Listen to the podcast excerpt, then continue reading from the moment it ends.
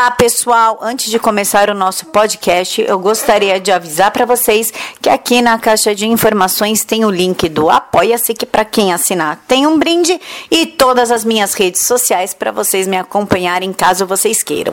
Agora vamos lá. Bom dia, boa tarde, boa noite. Aqui é a Camila Abdo do Vista Pátria. Hoje eu estou com o senhor Márcio Luiz Chila. Ele é do Ministério Público há 30 anos autor de três livros: O Ministério Público e a Polícia Judiciária, A Prisão Provisória no CPPM e Um Ministério Público para Rir e Chorar. E este último tem 400 páginas recheadas de documento, informação, história, enfim, eu vou deixar o link para vocês aqui embaixo da Amazon para vocês comprarem. Ele também é presidente da Associação do Ministério Público Pró Sociedade e membro da Associação Docentes pela Liberdade e agora autor do pedido de impeachment do Toffoli. Senhor Márcio, muito obrigada por aceitar falar com a gente. Eu que agradeço o convite. É sempre um prazer e uma honra estar com você, Camila, fazendo, é, conversando com o seu público. Senhor Márcio, já vamos aqui matar a curiosidade da galera. Fala um pouquinho do Ministério Público, o que, que acontece, como é, como não é, como funciona tudo do Ministério. Bem, é, é, a, história, a história que nós contamos no livro é basicamente uma história que parte dela eu vivi, porque eu entrei no Ministério Público em 1986, né, antes da Constituição. Participei, inclusive, dos atos preparatórios, das conferências que foram feitas, conferência em Belo Horizonte, é, é, preparatórias para a, a Constituinte, já na Constituinte. Mas uh, o que eu gosto de, de falar, de, de, de, frisar, é que eu entrei num Ministério Público é, que tinha um perfil, um perfil que, é, que a sociedade identificava, um, um, perfil muito claro. O Ministério Público é, sempre, foi, sempre foi identificado como uh, o acusador, ou seja, o, o agente que trabalha na, na, na, na denúncia, na apuração de crimes, na no processo criminal. Ele também era conhecido por atuação no civil, o promotor sempre atuou na parte de família, incapazes, mas basicamente essa era a atuação dela, dele, e é assim que ele era reconhecido. Naquela época, inclusive, quando eu entrei, o Ministério Público fazia a função da defensoria, fazia atendimento ao público, é, compunha, resolvia problemas da, cidade, da, da população, fazia acordos, é, havia essa, essa demanda e principalmente no interior o promotor é que atendia. Pois bem, paulatinamente foi ocorrendo uma mudança. É, e essa mudança ela vai ocorrer, ela vai ser visível após, após a Constituição. Mas é, no trabalho que nós fizemos de, de, de, de investigação do, do que aconteceu, a gente foi encontrar vestígios dessa mudança já nos anos 60 nós começávamos a perceber pela, pelas publicações, pelas revistas do Ministério Público, que os ministérios públicos é, publicavam, principalmente o Ministério Público de São Paulo. O Ministério Público de São Paulo sempre foi a, a vanguarda, sempre esteve à frente. É, e, aliás, foi o Ministério Público de São Paulo que teve a iniciativa de reunir todos os ministérios públicos do Brasil, unificá-los os ministérios públicos do, do, dos estados eram muito díspares, eles, eles é, é, eram heterogêneos, eram de informações muito diferentes é, na, no modo de atuar, no próprio modo de ver o Ministério Público. Para ir para a Constituinte de São Paulo, um grupo de, de, de, de promotores, procuradores de São Paulo, teve a, a iniciativa de, antes, cinco anos, cinco anos antes, saiu pelo Brasil é, é, é, conversando com os ministérios públicos e, de certa forma, dando uma homogeneidade do Ministério Público, porque a intenção deles era chegar na, na Constituinte com um discurso único. Eles temiam chegar na Constituinte com é, ministérios públicos de Estado diferentes, fazendo reivindicações diferentes, eles queriam unir forças. É, e, e eles se prepararam para isso.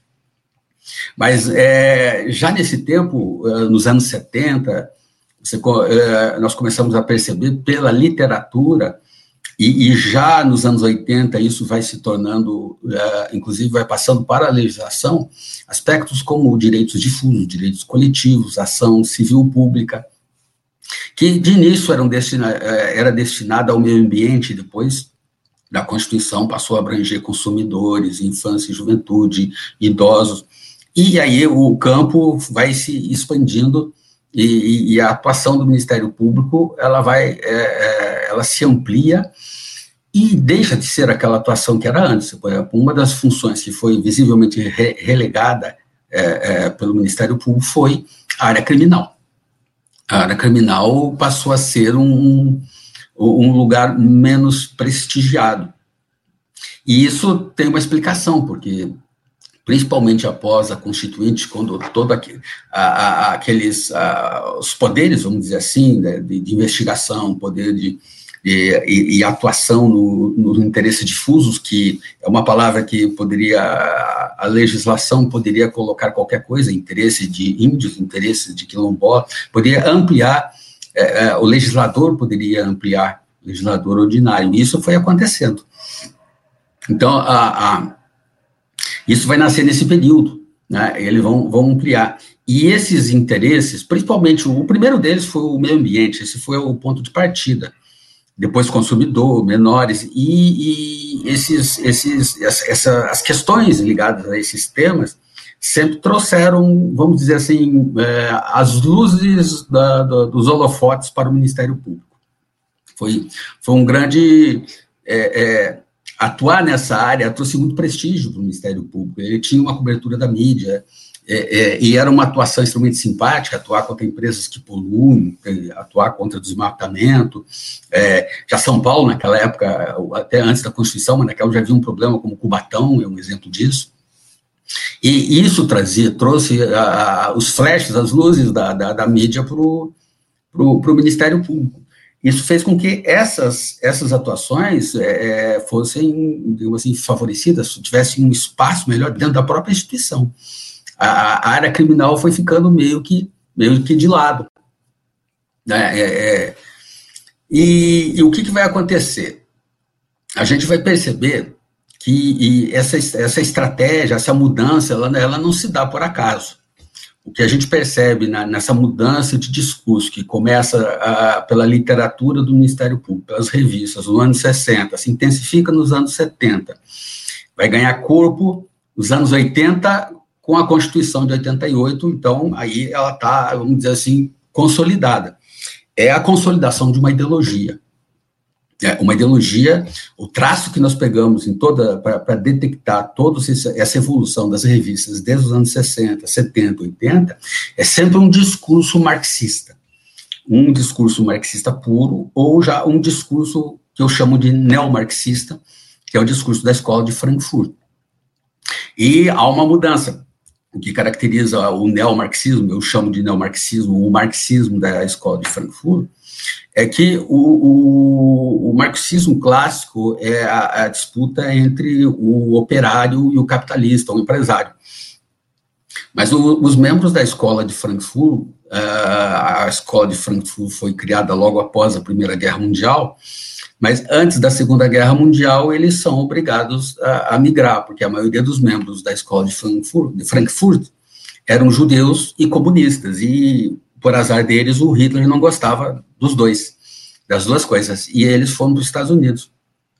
Nos Estados Unidos, eles foram recebidos, foram para as universidades e tentaram implantar o discurso deles lá, através da chamada teoria crítica.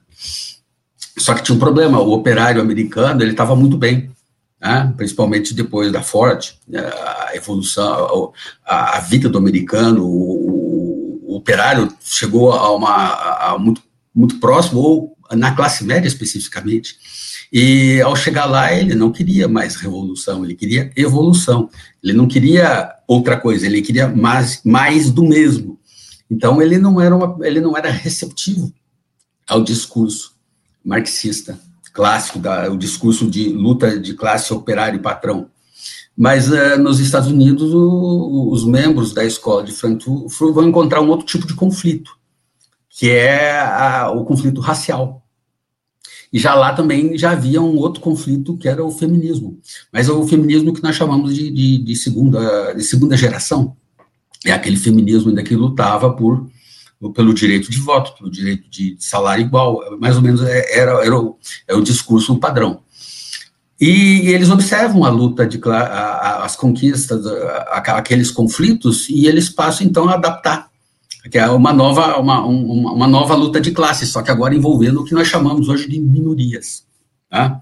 Que nós conhecemos como minorias vai ser, é, é, é, vai ser trabalhado, vai ser teorizado é, nos Estados Unidos pelos membros da escola de Frankfurt. E aí, é, essas minorias que começaram os negros, depois as mulheres entram por esse grupo também, elas entram para essa teoria e passam, e passam a, a, a, um, a, um, feminismo diferente, já não é um feminismo que luta por, por voto, por emprego, não, já é um feminismo é, radical, de cunho marxista, né? é, de cunho declaradamente marxista, basta ver a, a, literatura, as obras das principais a, autoras e, e, está lá, está tá, tá, é, é, tá, tá, no livro, eles, elas confessam isso pelas fontes, pelas referências que elas tiram, que elas apontam. Bem, então essas minorias é a base do discurso do Ministério Público a partir da Constituição de 88. Começa com o meio ambiente, consumidor, mas ela vai se expandindo. Hoje é o discurso das minorias quer dizer, um discurso marxista. Então, a, a questão é, toda essa evolução que o Ministério Público sofreu, ela é a evolução de uma, é, de uma ideologia, de uma ideologia. É, nós temos outros contribuintes para isso, um deles é Antônio Gramsci, né, porque a, o, o, socialismo de Antônio Gramsci não é o socialismo revolucionário, não é o socialismo que pega em armas, é o socialismo cultural. Então ele precisa tomar a cultura, ele precisa tomar os meios de comunicação, ele precisa tomar, ele precisa aparelhar toda a instituição. E aí eles aparelharam a universidade, por isso que existe o movimento Docentes pela Liberdade, porque o, a universidade brasileira foi aparelhada pela esquerda. Isso aconteceu na mídia, aconteceu no meio intelectual, no meio artístico, isso é muito visível. Né? É, é, eles aparelharam tudo isso. Então, é, é, e o Ministério Público também foi aparelhado não, não, não fugiu à regra, né? ele foi aparelhado é, é, e lentamente essas mudanças vão, vão, vão foram é, atingindo o Ministério Público. E, e na, a partir dos anos 2000, essa questão não passa a ser só minorias. Não é só. A pretexto de minorias, hoje, o Ministério Público está fazendo uma outra coisa completamente diferente. Quer dizer, o Ministério Público, ele passou Uh, uh, aliás, é, um, é, um, é, uma expressão que é, que é utilizada hoje dentro dos ministérios públicos, todos eles, é de que o promotor é um agente de transformação social. É, essa palavra é fácil de entender, ela também tem raiz marxista. É, Marx dizia que os filósofos, até aquela época, tinham tentado interpretar o mundo, e a partir dali era preciso mudar, mudar o mundo, mudar a realidade. É, transformar é a palavra transformar a realidade. E é isso que acontece. O agente de transformação é o, é, é o promotor que ele quer mudar a sociedade, ele quer mudar o comportamento, ele quer mudar todos os costumes, ele quer mudar to, todos os conceitos da sociedade a partir de uma pauta que vem de fora. Uma, a pauta, toda a pauta hoje do Ministério Público é uma pauta que vem da ONU, é, e antes de passar pela ONU, ela passa pelas grandes fundações. Né? Isso vai para a educação, é, para a cultura, para todos os setores, todos, todos. Hoje o Ministério Público interfere em tudo. E, e ele interfere na função do executivo, basicamente. Né? Ele interfere em prefeitura, ele interfere em secretaria de Estado. É, eu digo e repito que nós estamos no momento que hoje o, o Supremo legisla, legisla abertamente, e o Ministério Público administra a prefeitura e secretarias de Estado. Né? o Ministério, da, da Ministério Público da União tentando administrar o governo federal.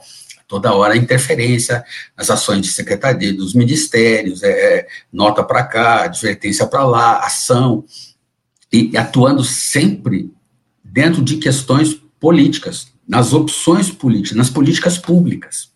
Né? Quer dizer, ele deixou, então, a, aquele promotor do início, que atuava na área criminal, que deve, é, atuava uh, na área de família, na área de incapazes, menores, ele passou a ser um gestor público. Isso é muito grave, porque é, o gestor público, a opção pública, ela, ele, é, ele é do político, porque ele foi eleito, a população votou nele. Ele tem um prazo para cumprir aquilo, porque em seguida vem novas eleições. Agora, quando você coloca a, o promotor que é, não, não foi eleito, então ele não, não, não, não, não responde efetivamente à população. Ele age por, uma, por um suposto desejo da população, ele, ele deduz isso, disseram para ele e ele repete, mas se perguntar para a população, a maioria das questões que estão colocadas aqui, ela repudia. Tá? Um, um exemplo clássico é a ideologia de gênero, que é, está sendo empurrado com a ajuda do Ministério Público em escolas é, é, e tudo mais. Me pergunta a população que é majoritariamente conservadora, a população brasileira é conservadora, cristã conservadora, é, é ela repudia isso. Ah, então ele não fala mais em nome da, da, da população. Ele fala, ele fala, ele, ele, ele, ele se intromete em políticas públicas, é, não foi eleito para isso, não pode sair do cargo porque ele é vitalício, né? E ele passa, então, agora a ser, é, é, sempre foi chamado, depois da Constituição, de quarto poder, mas ele é um suprapoder, né? porque hoje, aliando-se com o Supremo, ele, ele deixa de, de joelhos o, o, a, o Executivo e o Legislativo. O exemplo muito claro é, é a questão da, da prisão provisória, em, a prisão em segunda instância, é, o Supremo derrubou, e os legisladores já estão lá preparando uma, uma emenda constitucional para colocar no texto constitucional essa possibilidade. E aí já teve um ministro dizendo que isso era uma afronta ao Supremo. Né? O Supremo já disse que não pode, como que eles vão legislar? Quer dizer, nós já chegamos nesse ponto, né? O Supremo, é, é, o Supremo já chegou nesse ponto é, é de, de, de ousadia, né? Eu costumo dizer que alguns pensam que são deuses, outros têm certeza que são. Né? Então, é, e essa atuação do Ministério, hoje, ela é quando nós pegamos na, na literatura, nos livros, e consultando os sites, da, da, os sites oficiais, as páginas do CIAF de todos os estados, vão ver que hoje, se você abrir a página do Ministério Público, for lá no CIAF, os cursos que eles ministram para os promotores, é o CIAF que faz o concurso, é, o CIAF é que é, prepara os promotores e faz curso de aperfeiçoamento. Se nós pegarmos lá as matérias que são ministradas, não existe mais direito. É, é só política pública, é só gestão pública, é só questão de minorias. E toda questão de minoria passa por gestão na escola, no, em, em, todas as áreas, hospitais, secretarias, transporte, é, moradores em situação de rua. E, esses temas muito nobres mas a atuação é dentro do executivo, é obrigando o executivo a, a, a tomar essa ou aquela medida, medicamentos, vagas, é, é, a, muito além da capacidade financeira dos municípios. Os municípios hoje estão numa situação extremamente difícil, só no fornecer remédio em ações movidas, que o Ministério começou a mover, e aí hoje defensoria e tudo mais, a moda pegou e agora os municípios têm que se haver com essas despesas. Né? E a, a, a, a capacidade política do prefeito, a administração, as opções dele simplesmente se perdem, porque agora é o promotor. O, o prefeito tem que administrar com um olho na comunidade e outro olho no promotor, para saber se ele concorda ou não. Isso é uma realidade. Né? Agora, esse papel, de onde foi que ele tirou? Quem foi que disse que ele pode fazer isso? De onde que ele tirou isso? Em boa parte, aquele grupo que foi a Constituinte preparou o terreno. E sabia mais ou menos o que estavam fazendo. Isso já não, não, não foi uma novidade, isso veio de fora. Não é? Isso já veio em forma de doutrina, eles sabiam exatamente. Não imaginavam onde nós chegaríamos, isso ter certeza. Mas que eles plantaram, a, a, a, eles deixaram o terreno preparado, deixaram as expressões abertas para depois serem preenchidas pelo legislador ordinário, isso eles fizeram. Eles fizeram e deixaram, e, e, foi muito bem feito. O Ministério soube aproveitar, porque durante muito tempo o Ministério foi visto como um, um agente moderno, um agente é, é confiável, só que é, hoje ele se torna um perigo para a sociedade. Porque um perigo para a administração, é um perigo, porque é, é, ele está se tornando um outro poder, ele não é eleito para isso.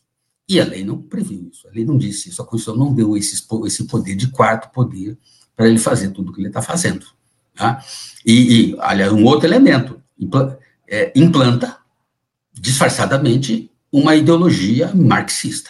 Né? Eles gostam de usar outras expressões, socialismo, progressismo, mas isso tudo só é eufemismo, tudo isso para mim é marxismo, não importa é, qual o disfarce, se você se disfarça de progressista, de socialista, seja lá o que for, ah, no, no fundo, uh, uh, o discurso é sempre a, a, velha luta de classes, né?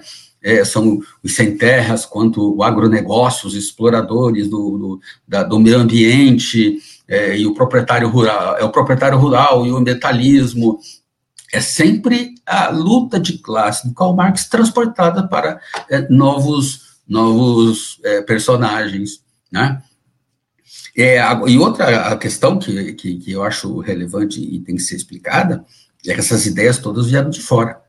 Essas ideias nós podemos, nós, nós podemos rastreá-las vinda das grandes fundações. Isso já começou com a Fundação Rockefeller, com o, principalmente o Rockefeller III, né? É, é, e depois em Ford, e, e, os mais recentes hoje, Jorge Soros, e o Kellogg, e, e todos os outros, é, é, é, é que se unem nessa, né, né, é, tentando unificar o modo de pensamento em todos os países, todos os costumes. O que está na base dessa mudança é que o, o, o, que é sempre uma luta contra a cultura ocidental, sempre. Dizer, o que está em questão aqui é a cultura ocidental. Isso já é uma questão que a, a escola de Frankfurt já, já havia constatado há muito tempo, que o grande inimigo da revolução marxista não é, não é o capitalista, é a cultura ocidental. Né? A, a, a, a, fé cristã, a, a filosofia é, grega, o direito romano-germânico, né? a fé judaico-cristã, esse era o grande empecilho. Esse, e, e a partir dali, todo esse trabalho é feito para destruir essa cultura. Pode ver o prestígio que tem hoje. A, a, todas as religiões hoje, religiões afro, religiões é, orientais, são, são todas colocadas no, no, patamar da mais alta espiritualidade. Agora, a religião cristã, não. A religião cristã é a pior coisa que existe hoje, segundo o que se vê na mídia, assim, né? É, é, é virou, virou o bode expiatório. Uh, e, e, isso se aplica a tudo, toda a cultura. Assim, e, e, a base da cultura ocidental é a família. Né? Aí onde entra essa questão, todo o ataque é feito através do quê? Através da ideologia de gênero, é, é, é, aborto. Né? É toda a pauta que eles defendem né? Só que eles vão defendendo paulatinamente, são pequenos avanços. Convence a população de uma questão, salta para outra, salta para aí. Eles vão avançando, avançando e avançam rapidamente. Todos esses sistemas foram desenvolvidos pelas fundações, principalmente a Fundação Ford.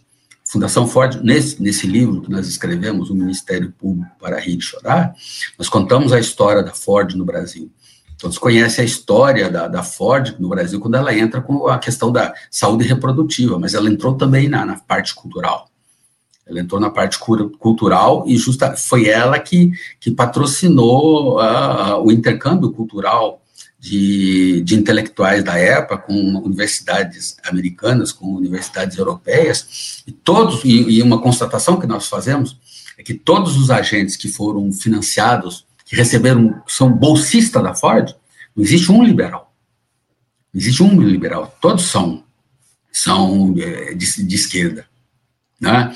E, e, outra constatação, todos foram bem-sucedidos. E o melhor exemplo deles é o senhor Fernando Henrique Cardoso, né? um dos brilhantes é, membros da, da, parceiros da Ford no Brasil desse período, né? e outros tantos, nós enumeramos na, na, no livro. Então, essas fundações, é, é, é, é depois, é, eles conseguem introduzir isso na, na ONU. Isso vem em forma de tratado. Vem em forma de tratado. Tratados que o Brasil é signatário e, portanto, aí os, os, chamados princípios constitucionais são tão decantados, na verdade, eles são sempre lidos à luz desses tratados, é, principalmente aquilo que eles rotulam hoje como direito, direitos humanos. Tá? Os direitos humanos, é, eles foram é, é, eles foram deturpados, né? Os direitos humanos, como eles foram proclamados logo após a, a, Segunda Guerra Mundial, eles foi também foi apropriado pelo discurso socialista.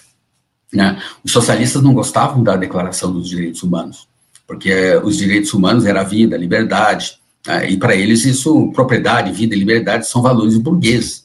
mas como eles não conseguiam, é, é, como eles não conseguiam vencer isso, então eles adotaram, eles simplesmente se aliaram aos direitos humanos e criaram direitos humanos de segunda geração, terceira geração, e hoje direito humano está se aplicando até para cachorro, né?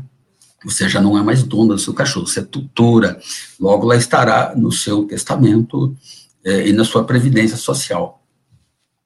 É, isso aconteceu, eles fizeram, é, essa mecânica, essa mecânica de apropriação, ela é muito bem é, é, explicada por Gramsci, isso aconteceu na Igreja Católica, a teologia da libertação é isso, é transformar a igreja no microfone do socialismo a partir de uma mudança, de, filtrando o discurso e criando a teologia da libertação, aquilo ali é marxismo puro. E o Ministério Público fez, entrou nesse discurso. O, o discurso todo hoje, a pauta do Ministério Público é isso. E, e, e vindo das fundações, elas estão diretamente ligadas com aquilo que se chama governo mundial. Né? Globalismo, é, é, não confundir com globalização. Globalização é mercado. Globalismo é poder. É você reduzir as soberanias nacionais para que a, as riquezas nacionais possam circular, é, a, a, o, o, dinheiro, a, parte financeira, não sofram os obstáculos da soberania. A Amazônia agora é um exemplo muito claro. Você acha que as pessoas estão lá defendendo o quê? O meio ambiente, a natureza? Assim, eles estão defendendo de nós, mas eles estão guardando para eles. Eles estão guardando para eles. Agora, para isso ser possível, é preciso começar a reduzir o conceito de, de, de, soberania. E esse já é um discurso que vem da metade do século passado. Né? Esse é um discurso claro, reduzir as soberanias.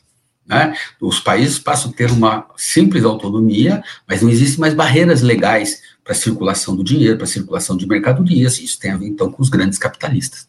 Né? E para isso, então, é preciso um governo mundial. A ONU seria o protótipo disso. Essa, essa, unificação de ideias também, de comportamentos, que, que, passa pela educação, a Unesco também é outro problema gravíssimo, né, que, que comprou essa ideia e, e, tenta padronizar um tipo de, de, de educação que simplesmente é, é, não educa, simplesmente produz um bom cidadão, trabalha, trabalhador e comportado, mas não um homem inteligente capaz de pensar por si. Né? Com, com base, com conhecimento. Isso a escola não mais favorece, isso é coisa do, do ensino clássico, isso não existe mais. Isso acontece no Brasil, acontece na Europa, acontece na, na, em todos os países. Porque quando você unifica o modo de pensar, quando você coloca uma pauta que todos têm que discutir, então é migração, é meio ambiente, é aquecimento global, que é uma farsa do aquecimento global, todo o sistema, todo mundo discutindo, então você passa a ter interesses transnacionais. Se o interesse é transnacional, então nós precisamos de um órgão transnacional. E para ele, um órgão transnacional poder regular essas questões em todos os lugares, a, a, soberania nacional precisa fazer concessões, ela precisa deixar de existir, ela tem que deixar passa, passar a ser uma simples autonomia e não uma soberania. Dentro disso é fácil entender o discurso pelo desarmamento e pela desmilitarização das polícias. Esse é um discurso que vem da ONU também, porque essas duas questões são empecilhos. São empecilhos para, eh, elas, elas digamos, elas reforçam o conceito de, de soberania. Então, você precisa é, é, reduzir esse, reduzir a, a desmilitarizar as polícias e desarmar a população, porque ainda é muito vivo o exemplo americano da Guerra de Independência, que a, a população armada fez, fez uma grande diferença na, na conquista americana. É, então, basicamente, esse é o Ministério é, esse é o, é, é, o Ministério Público de onde, quando eu comecei, e até onde ele chega. Essa é a mudança. Hoje o promotor ele é, é assim, um gestor público. Ele é um gestor público. E isso, o promotor hoje, o que a gente chama assim, a pauta judicial dele simplesmente é mínima. Hoje a pauta dele é extrajudicial. Ele tem que preencher relatórios em conselhos, ele tem que estar em comitivas, ele tem que estar é, é em secretarias, ele tem que estar atuando é, em, uh, na esfera que nunca foi dele. Que nunca foi dele. E, e então, é, é, isso hoje é, é, a pauta que é do Ministério Público, é, foi encampada pelos conselhos, Conselho Nacional do Ministério Público, né? E, então, tornou-se regra, isso está unificado, né? Então, é por, por é, é foi por essa, essa é uma, é, essa esquerdização do Ministério Público é que vai dar origem ao, ao, ao Ministério Público para a sociedade. São colegas que, minoria, uma minoria, porque é, é muito, é, é, muito difícil opor isso tudo. E outra coisa, essas, essas teorias, elas vêm devagar, elas vêm aos poucos, elas são sedutoras, tem como, como última moda de, de Berlim, ou, ou de algum centro universitário muito importante, e elas vão, vão entrando e vão sendo absorvidas, e, e, simplesmente vão, aquilo incorpora no dia a dia, e o promotor que chegou, ele não percebe a diferença, o promotor novo não sabe como era, né? Ele entra, olha para um lado é de um jeito, olha para o outro lado é do mesmo jeito. Então é assim mesmo. Os mais antigos conseguem olhar para trás e dizer, mas não era assim, não era assim. E a população tá, tá, olha estarrecedora com o que está acontecendo e não entende. Né? Não entende, mas só que agora ficou uma situação muito difícil. Né? É, é, é o que acontece com os docentes pela liberdade, é uma reação. O Ministério Público para a Sociedade é uma reação, uma tentativa de resistência e de tentar mostrar à população o que está acontecendo. Nossa grande missão é falar para a sociedade, explicar que isso está errado. É falar para os políticos que está errado, porque eles próprios estão vendo o problema e não estão sabendo identificar, não sabem a solução porque não sabem a causa. Né? A nossa função é isso, é falar. Falar e começar a explicar para todo mundo que tem algo tremendamente errado nisso tudo que precisa ser consertado. É, nosso, na, nós, particularmente, particularmente do MP para a sociedade, nós queremos o nosso Ministério Público de volta. Esse aí não é o nosso Ministério Público. É, apenas vou aproveitar para fazer um parênteses aqui. É, eu fui eleito presidente da, do Ministério Público para a Sociedade. Eu vou tomar posse em dezembro. Então, o presidente ainda é o doutor Varalda. Né? Então é isso. É, essa é basicamente esse resumo do que eu tinha a dizer até esse período.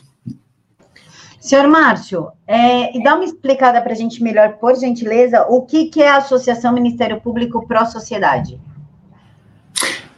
É, é uma entidade privada. Né? Na verdade, ela surgiu, com, surgiu como um grupo de, de WhatsApp né? e foi tomando corpo, crescendo, até que teve a, o primeiro encontro, e nesse encontro já, já chegamos com a ideia de criar uma fundação.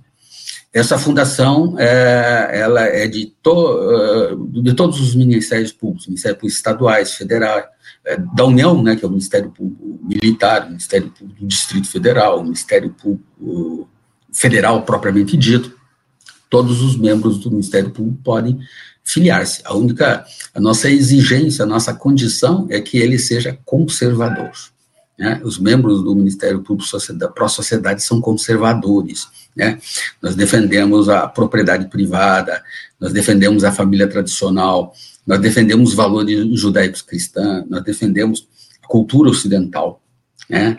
Eu, eu gosto sempre de explicar que a diferença entre um conservador e um marxista, um progressista, um socialista, seja qual for o eufemismo que, que se utilize, porque a expressão comunismo ficou muito feia, né? Com o tempo ela foi ficando politicamente correta, à medida que os cadáveres de Stalin iam saindo do armário, os, ca os cadáveres de, de Mao Tse-tung, Popov, então, de repente, falar em, em comunista ou marxista ficou um pouco é, complicado. Então vão surgindo essas novas expressões eufemísticas, como progressistas, social-democratas, né?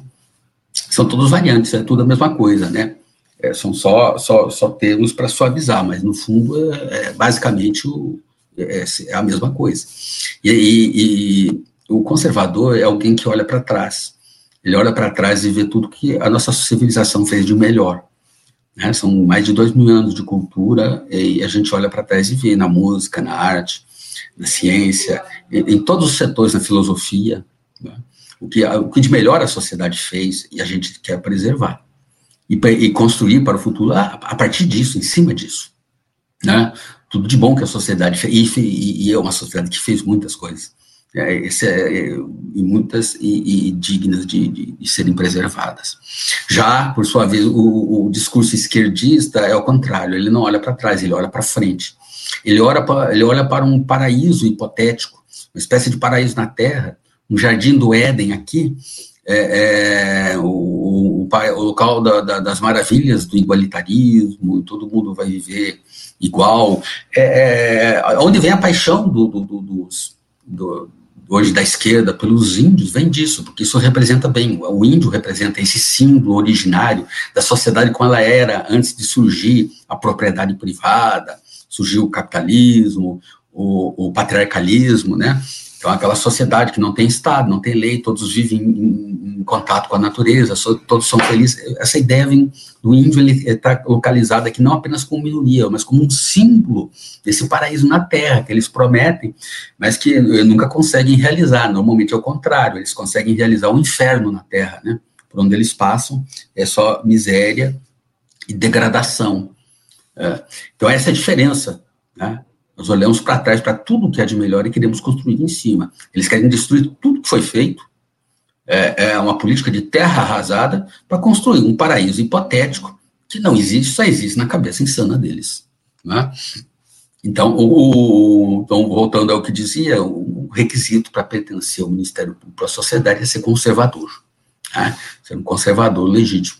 Né? Porque é isso que nós queremos defender, é, é, falar sobre isso, defender essas pautas. Né?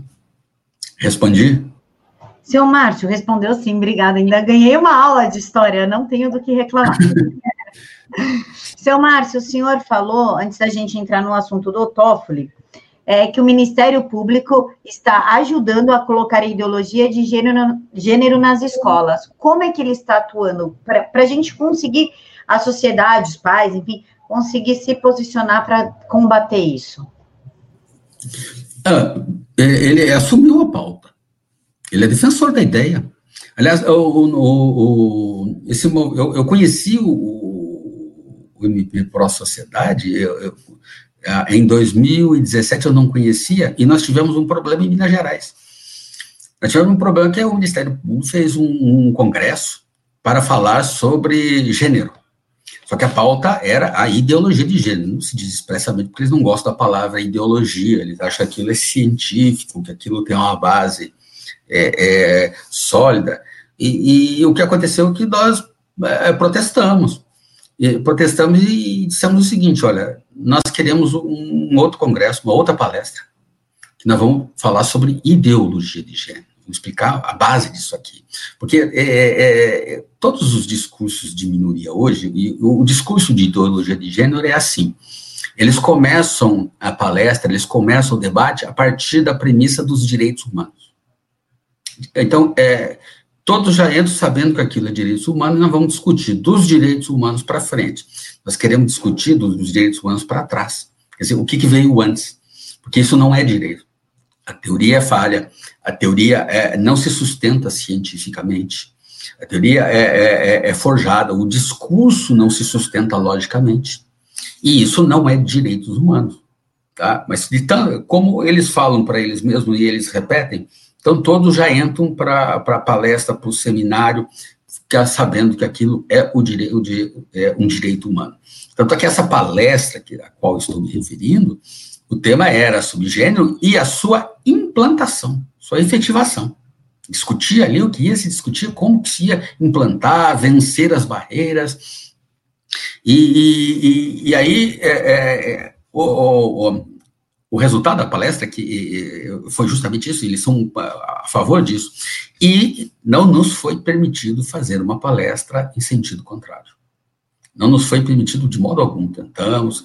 E essa negativa de espaço para que falássemos sobre esse tema é que fez com que nós começássemos a discutir, reunir, reclamar, postular, e isso foi num grupo crescendo, foi gerando grupos de WhatsApp.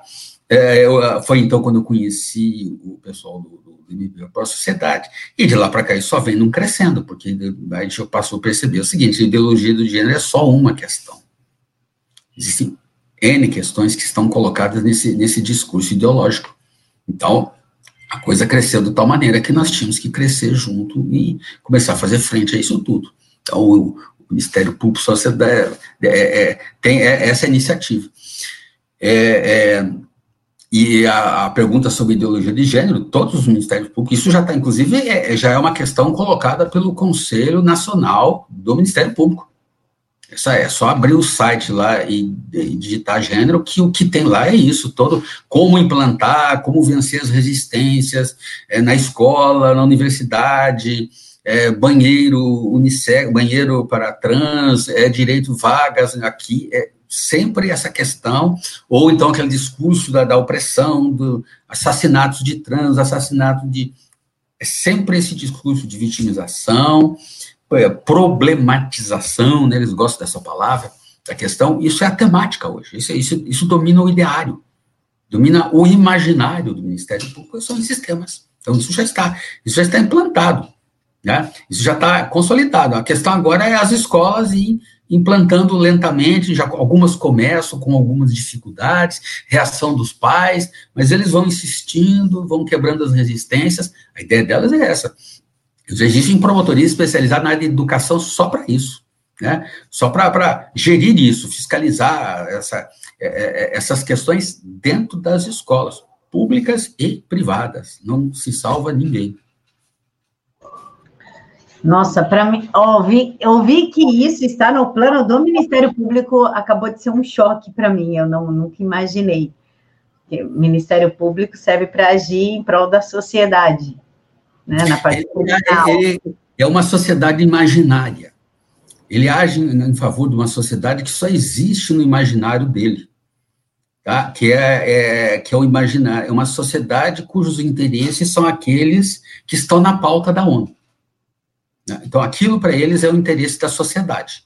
Né? Os direitos humanos, no ponto de vista dele, é uma sociedade que só existe na mentalidade deles. A população não foi consultada. Quer dizer, o, o, o brasileiro do sertão, o brasileiro é, é, é da, da, do litoral, da floresta, da campanha, ele não foi consultado e, e, certamente não deverá ser consultado, porque a opinião dele não é essa. Nós sabemos por estatística que o brasileiro é um povo conservador, 70% da população brasileira é conservadora. Quer dizer, isso, isso diz tudo. Isso simplesmente não basta. É cristã, é conservadora. Não tem, não, não há como implantar esse discurso. É, então, simplesmente eles ignoram.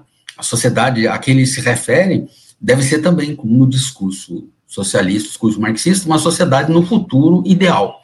Tudo que está aqui, tudo que os costumes, as tradições do povo entra dentro daquilo que eu te disse, agente de transformação social. Precisamos transformar essa sociedade conservadora numa outra coisa. Numa outra coisa na qual não entre valores da sociedade ocidental. Né? Então, isso é, é, é, tranquilo, isso já está muito adiantado. Né? É, isso também explica muita coisa, né? Como, por exemplo, crianças sendo devolvidas para pais que fazem maldade, a agenda do, do Conselho Tutelar de reaproximação de pais e crianças, quando aquela criança está sofrendo abusos dentro do lar, eles agora estão fazendo uma tal de reeducação, como se a pessoa não soubesse que em criança não se faz maldade. Eu acho que agora o senhor consegue estar elucidando muitas situações. Inclusive, eu gostaria até de trazer o senhor de novo para a gente se aprofundar mais nesse assunto. Se o senhor aceitar o convite, já está aqui em aberto. Claro, claro. E agora eu gostaria de falar com o senhor sobre o impeachment do Toffoli. O senhor é um dos autores desse impeachment. Sim, a... explicar por que, quando, como, por que teve a ideia, como é que tá, como é que não tá? Assim, é, nós atendemos um, um, convite da deputada Janaína Pascoal, né? Nós sempre havíamos atuando através de notas de protestos contra essa situação e surgiram duas situações. Ah, ah, em relação ao, ministro Toffoli, foi da primeira vez quando ele suspendeu a, ele pediu que o, que o COAF, antigo COAF, fornecesse informações ao Ministério Público, as investigações que o Ministério Público desenvolvia é, isso atingindo diretamente a Lava Jato. Então, naquela oportunidade, com a deputada Janina Pascoal, o Ministério Público pró-sociedade, né, através de, de, membros da sua diretoria, fizeram um primeiro impeachment do, do ministro Toffoli, ajuizaram. Agora, recentemente, surge um, um fato novo, que foi o ministro, ministro Toffoli, requisitando todos os dados, dado de 600 mil é, é, é, usuários é, de, de, registros, pessoas registradas no COAF, e ele requisitou essas informações a pretexto de que ele precisava entender a mecânica de funcionamento, como que essas informações eram processadas, eram fornecidas ao Ministério Público tal. E, e, e isso, isso gerou uma repercussão enorme, porque isso representou uma quebra de sigilo. Ele quebrou o sigilo de, de centenas, de 600 mil brasileiros, pessoas físicas, pessoas jurídicas. É, e isso, no nosso ordenamento, é inadmissível a, a, a, o sigilo dos dados são, são garantias constitucionais, estão no artigo 5 da Constituição. É, não são absolutos, podem ser quebrados, mas ser, ser quebrados em caso específico, como a lei determina, quer dizer, dentro de uma investigação, investigando uma determinada pessoa, de um determinado fato, né, é, a quebra do sigilo não é ampla, ela se dá em cima do, do objeto da investigação, não se pede mais do que é necessário, é, e uma investigação o, o réu, com, com, defesa técnica de advogado, com a defesa, contraditório, bem, o, e o senhor, o ministro Toffoli vai e simplesmente, de uma canetada, ele tem acesso a, a informações de todos esses contribuintes, de todos. Há um pretexto, há, um, uma, uma, uma, desculpa que ninguém, ninguém aceitou ele queria entender a mecânica daquilo. Não, ele passou.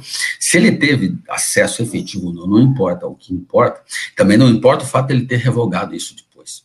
O que importa, o que, o que ele fez, o ato dele é de uma, é de uma ousadia de, sem precedentes. Sem precedentes. Isso é coisa de um Estado absolutamente totalitário. Né? Isso não, não existe num, num Estado de direito. Isso não pode acontecer. Tem uma gravidade que justificou o pedido, nosso segundo pedido. Esse segundo pedido não foi feito pelo MP para a Sociedade, né? mas ele foi feito com, é, pela deputada Janaína e os demais membros, demais colegas que assinam, são membros do MP para a Sociedade, embora né, é, não estejam falando em nome da instituição, não representem a instituição. Por isso até que eu digo, eu, eu não, não, estou como representante do MP nessa ação, né? É, é, mas é, é, eu, eu, estou com, eu pertenço à entidade, assim como pertenço ao Docentes pela Liberdade, que, aliás, apoiam o pedido, né? eles apoiam. Então, é, e aí veio esse novo, então nós aditamos aquele primeiro pedido, né?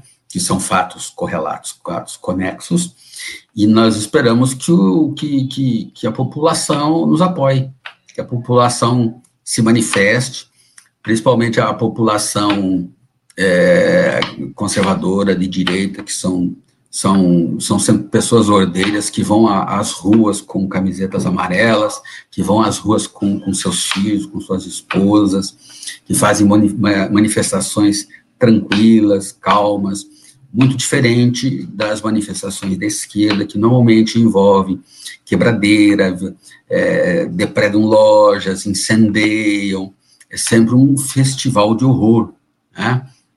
Então, quando eu falo do apoio, eu estou falando do apoio dessa gente boa brasileira que sabe protestar de modo civilizado, né? Mas com a devida firmeza, com a devida convicção, né? Como uh, já fez em tempos recentes da nossa história. Né? É isso aí, Camila. Qual outra pergunta que você tem? Senhor Márcio, é, o que, que os senhores aconselham para caminhar esse pedido de impeachment, porque o do Gilmar Mendes já está na mão do Alcolumbre e ele está fazendo o passo de tartaruga manca, né? Vesma manca. A gente faz uma nova manifestação, o que, que a sociedade pode fazer para ajudá-los? Olha, eu digo o seguinte: o Poder Legislativo, nós podemos ter algumas críticas em relação ao Poder Legislativo, como temos aos três poderes, e agora eu acabei de fazer críticas ao quarto poder, Ministério Público. É, mas o Poder Legislativo ele tem uma grande virtude. De todos eles, é aquele que é o mais sensível aos anseios da população. Tá? O Ministério Público. Então, deixa eu atender aqui. O Ministério Público dá para ele é extremamente sensível ao clamor popular. E eu tenho certeza que se a população organizada é, é, é, aderir a essa ideia, se ela estiver realmente consciente dessa necessidade, o legislativo saberá tomar a, a decisão, seja através do seu o seu presidente do Senado, dos seus, a, a, os seus membros, porque lá também eles têm as suas pressões, os seus jogos de interesse, mas com certeza no legislativo o interesse social, o interesse da população é, fala mais alto. Então, é, a minha grande esperança é isso. A, a, questão do Supremo, ela vem se agravando. Desde o, no começo, no ano passado, eu via esse, esse cenário, é, mas ainda era muito tranquilo. É, e ao longo do nosso ano, ele foi se agravando. Quer dizer, o, veja, no ano 19, de 1919, quantos impeachment, quantos ministros do Supremo, quer dizer, hoje o, o Supremo virou meme na, na, nas redes sociais, que tem é, é, todo mundo falando mal, quer dizer, perdeu completamente o respeito, né? E isso está vindo num crescente, né? E que se não for tomada alguma providência, vai, vai entrar no ano que vem mais grave ainda. Então, quando eu, até uma consideração que eu fiz, eu não sei se, se, se, se esse nosso pedido de impeachment vai, vai, vai, vai, vai ser processado, mas nós, nós temos que fazer, porque é, uma hora um vai ser aceito, vai ser aceito por esse conjunto de pressão, esse conjunto de ações vai levar a que uma hora é, a, a, a, algum pedido vai ser aceito, alguma, alguma providência vai ser tomada, alguma coisa vai ser feita legalmente para que isso é, é, tenha um paradeiro. Nós temos hoje, um, um, em termos de prestígio, o pior Ministério o pior Supremo Tribunal que, que nós já tivemos.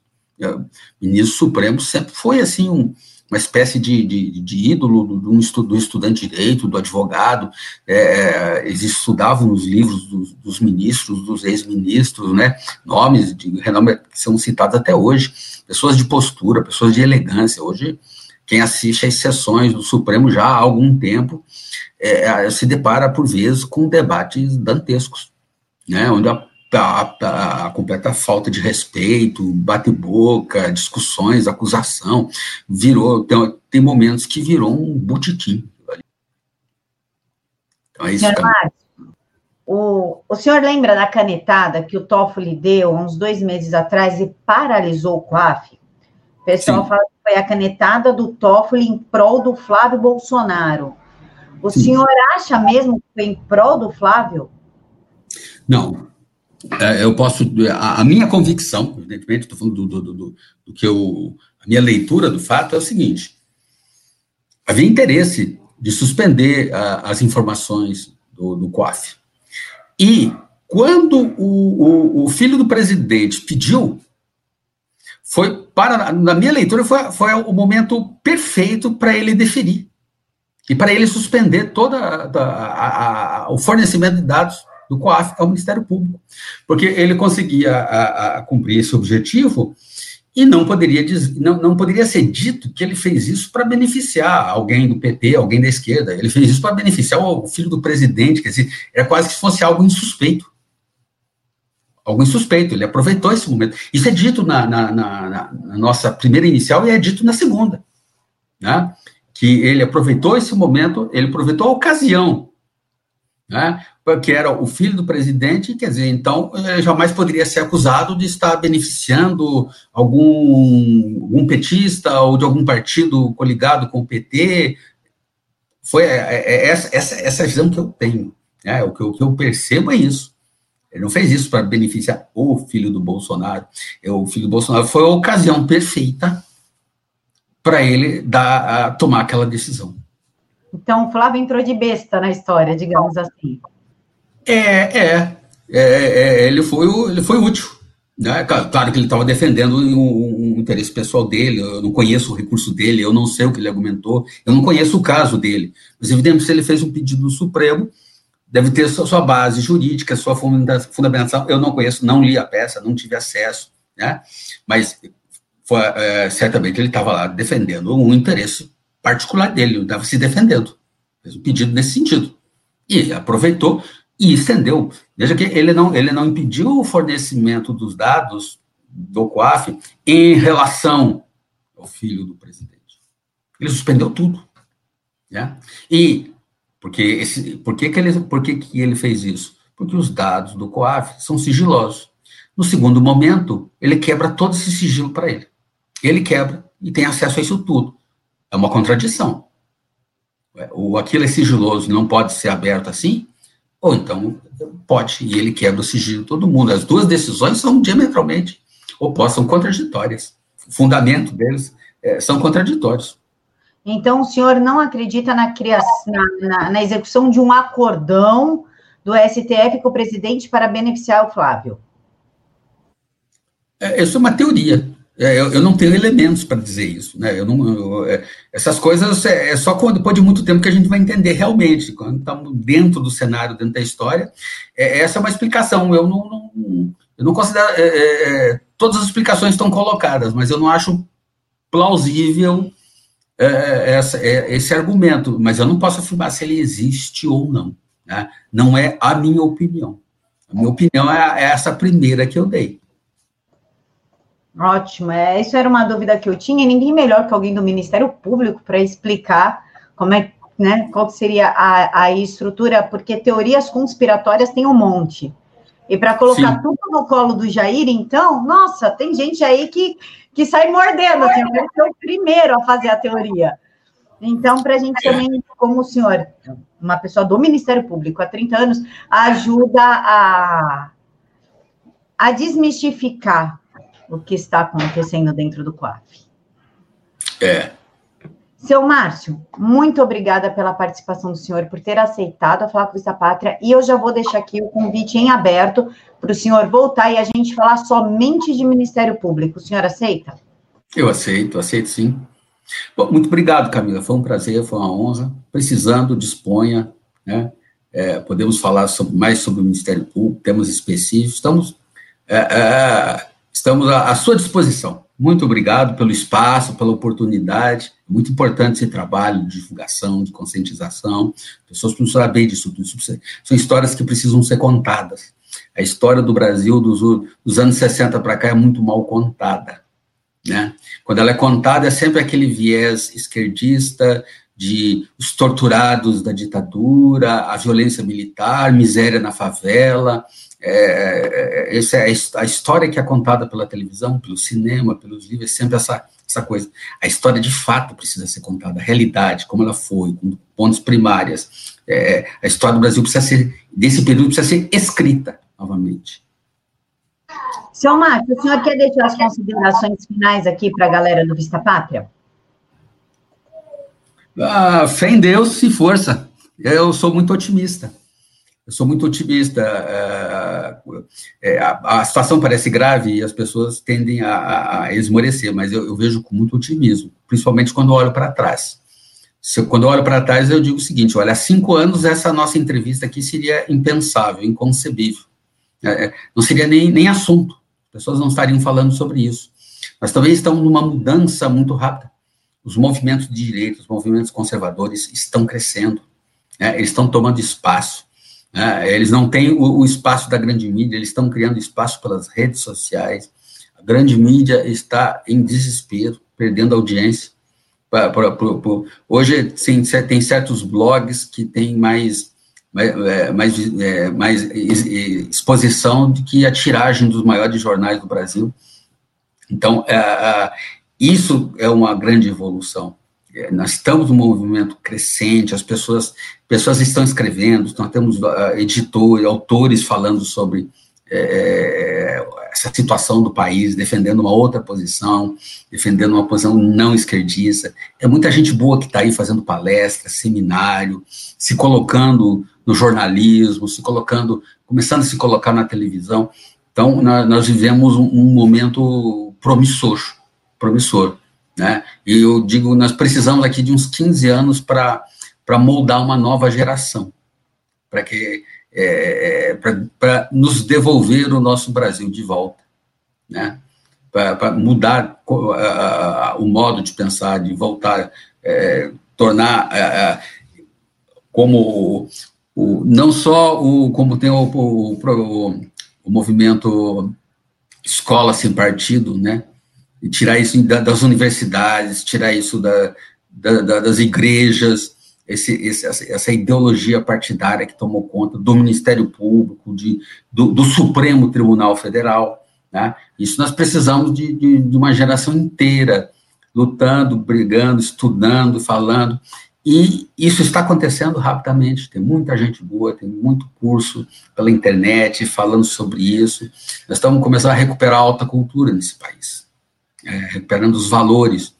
Então, eu sou muito otimista com o futuro do nosso país. Né? Eu acho que a gente vai conseguir reverter essa situação, né? É, de modo que a nossa bandeira jamais seja vermelha.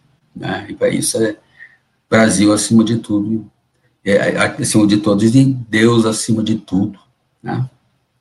É, essas são as minhas considerações finais. Seu Márcio, muito obrigada. Pessoal, muito obrigada por ter nos acompanhado até aqui. Eu vou deixar o link do livro do seu Márcio aqui na caixa de informações. É só vocês clicarem, vocês vão cair direto na parte de vendas. Seu Márcio, muito obrigada mais uma vez, de coração. E, pessoal, Fiquem todos com Deus, que Jesus os acompanhe sempre. Obrigada. Amém.